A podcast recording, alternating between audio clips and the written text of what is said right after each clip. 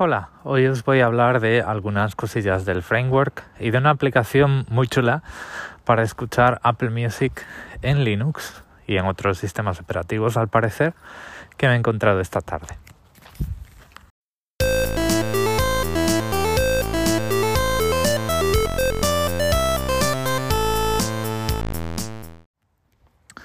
Bueno, un par de cosillas con el framework. Em, sabéis que el otro día os comentaba que no me gustaba el bisel porque tenía unas pestañitas para em, apagar por hardware la eh, cámara web y el micrófono.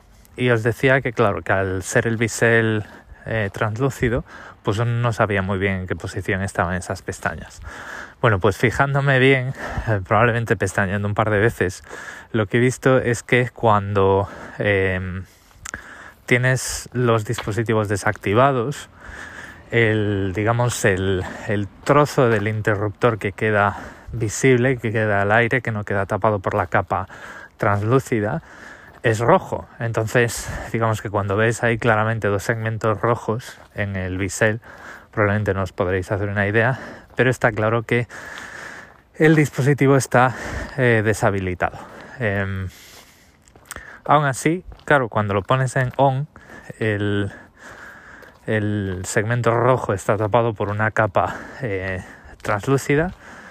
Se ve mucho peor ese color rojo, pero bueno, pues todavía se ve ahí. Sigo diciendo que no es el mejor código de colores, no es el mejor eh, mecanismo probablemente habían podido diseñar esto un poco mejor para que fuera más visible con el bisel transparente, pero si te fijas un mínimo y buscas ese color rojo limpio, digamos, sin una capa translúcida por encima, pues enseguida te das cuenta. O sea, te cuesta un poquito, pero al final te das cuenta. Em, ayer viernes eh, me lo llevé al trabajo, eh, estuve trabajando pues en el, en el tren y estuve con el ordenador encendido todo el tiempo. El día anterior, el jueves, eh, también estuve con el ordenador encendido todo el día en el trabajo. Y la batería está muy cerquita de la autonomía que me daba el ThinkPad con el ThinkPad tenía un, un Intel i7 de octava generación pero era el, el de la serie U cuando tú ves un Intel, eh, los Intel tienen unos numerajos. El, primer número o primer par de números te dice la, generación. Entonces aquel era un 8, me parece que era un 865 no sé cuántos. Y luego tiene una letra. Eh, la U es de ultra portátiles, la P es de portátiles, pero digamos que un poco más musculados. Y la H y la, la H, la K y el HK son las de eh, potencia burra, eh, olvídate de tu batería. Entonces el microprocesador que tengo ahora es una P, no es una U.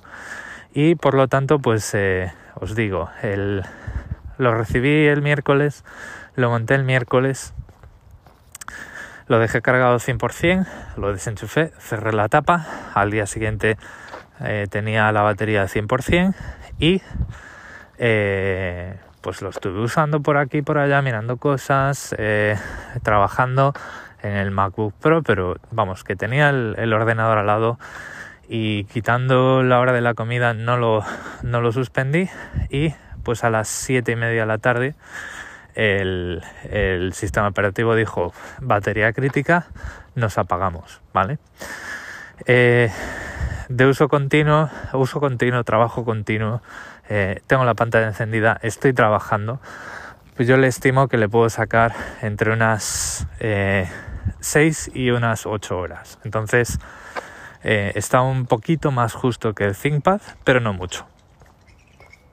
Y me da una batería bastante más ah, amplia de la que me daba el MacBook Pro de 2014. Entonces, bueno, pues me cubre el, el día, pero para estar seguros, pues un, un enchufe nunca viene mal. Y me cubre el día en, un, sin, sin andarle tocando en los perfiles de potencia.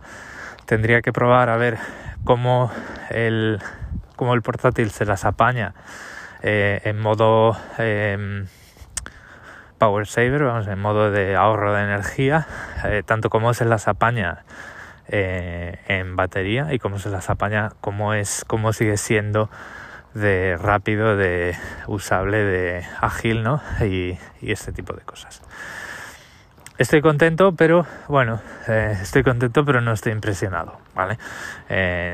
probablemente en eh, dentro de los X años que sean, 3, 4 años, cuando decida eh, ampliar el portátil o lo que sea, probablemente por, por ese entonces eh, buscaré una solución que me dé más baterías que probablemente eh, bueno pues estaré mirando este tipo de cosas pero probablemente también sea una buena oportunidad para cambiar a, AMD en toda mi vida solo he tenido un PC con AMD y era un PC, un PC de sobremesa. Y digamos que era de la época del Pentium 4 eh, por ahí os, os hacéis una idea de cuánto tiempo hace. Nunca tuve nada ningún fervor a favor, ningún fervor en contra, ningún fervor a favor de Intel, más allá de el eh, que bueno que digamos que es la, es la empresa que está detrás de Thunderbolt, entonces si tienes dispositivos Thunderbolt, pues te da cosica, ¿no? Decir, oye, ¿y estos dispositivos que tengo yo van a funcionar igual de bien eh, por USB 4? Entonces, pues ahí te da, te da el tema, pero, pero nada más allá. Eso por la parte del framework y eh, bueno, pues hoy he estado investigando cosillas, eh, me he puesto a, leer el libro de Rust, de este lenguaje de programación que los apócrifos dicen que viene a, sustituir a C como lenguaje de programación de sistemas y que además ya está oficialmente aceptadas contribuciones, módulos y controladores de dispositivos en el, en el núcleo de Linux en este lenguaje de programación y bueno pues estaba ahí trabajando con el framework y, dije bueno pues quiero escuchar música pero no quiero andar tocando el móvil ¿no? entonces yo hasta ahora eh, lo que hacía tenía eh, la web de Apple Music en Firefox pero es una mala solución porque eh, tira muchísimo de, o sea, consume muchísima energía. Esto lo que quiere decir es que con la batería se la come con patatas o sin patatas y enchufado pues eh, de vez en cuando es el ventilador subir y bajar. está mal. probablemente Firefox no sea el navegador más optimizado en este tipo de cosas y la web de Apple Music pues tampoco sigo diciendo, sigo mis 13, que Apple no es una compañía de servicios web, sus servicios web funcionan mal y las webs son malas y lentas. Eh, entonces estuve buscando, dije yo, vamos a probar suerte. Abrí la, tienda de software de, GNOME y eh, puse Apple Music. dije, ya vamos a ver si hay algún cliente de, para Apple Music. Y efectivamente, un cliente llamado Cider, como Sidra en inglés, Cider, C-I-D-E-R, que la verdad es que está súper bien. Te da todas las funcionalidades de Apple Music eh, a nivel de buscar nueva música y acceso a tus bibliotecas y a tus listas de reproducción. No he probado hacer ninguna lista de reproducción en Cider y ver si en el iPhone eh, salía bien. Probablemente lo haga en algún en algún otro momento pero lo que es para reproducir pues pues bien además pues eh, tiene el simbolito de hacer cast o sea que probablemente puedas eh, proyectar el sonido hacia otros dispositivos en tu red local cosa que tampoco he probado de momento. Em, tiene las pestañas de descubrir de radio y toda la pesca. Digamos que parece que es un cliente eh, muy completo. Además es, em, es software libre y eh, está también para Windows y para, para Mac. Y me río porque eh, es muy gracioso que en el, o sea, la aplicación Cider 2 en Windows la van a vender. Eh, es, una aplica es una actualización que em, pues tendrá sus movidas, no sé cuáles son, pero va a ser una aplicación de pago. Y me río y sé que existe porque tan pronto abro el, la aplicación Cider en Linux me dice última llamada para la, el 50% de descuento en Cider 2 y te pone un botón ir a la tienda de Windows y dices tú pero ¿qué me estás contando? troncos esto es una ah, es una aplicación de Linux pero quitando esa esa eh, esa nota de humor la aplicación está muy, muy, muy, muy bien. Y además, también tiene una pestaña de podcasts.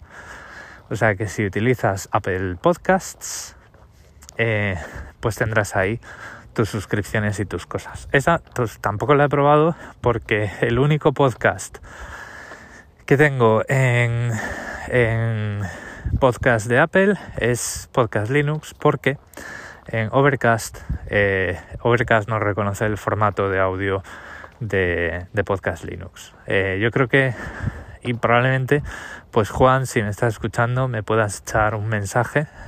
No me, no me he puesto a mirar el feed, pero me da la impresión de que em, Juan distribuye los audios en, en OGG, que es un formato de audio libre y sin patentes, y también en MP3. Y esta dualidad en el feed eh, pues en unas aplicaciones funciona bien y en otras como es eh, Overcast pues dice formato de audio inválido. Debe ser que no tiene un códec para OGG y ve el audio de primero y dice bueno pues este es el que me bajo. Hoy pues no funciona. No no sé qué es este este enclosure y, y esto ya lo digo no he visto el feed. A lo mejor me estoy equivocando.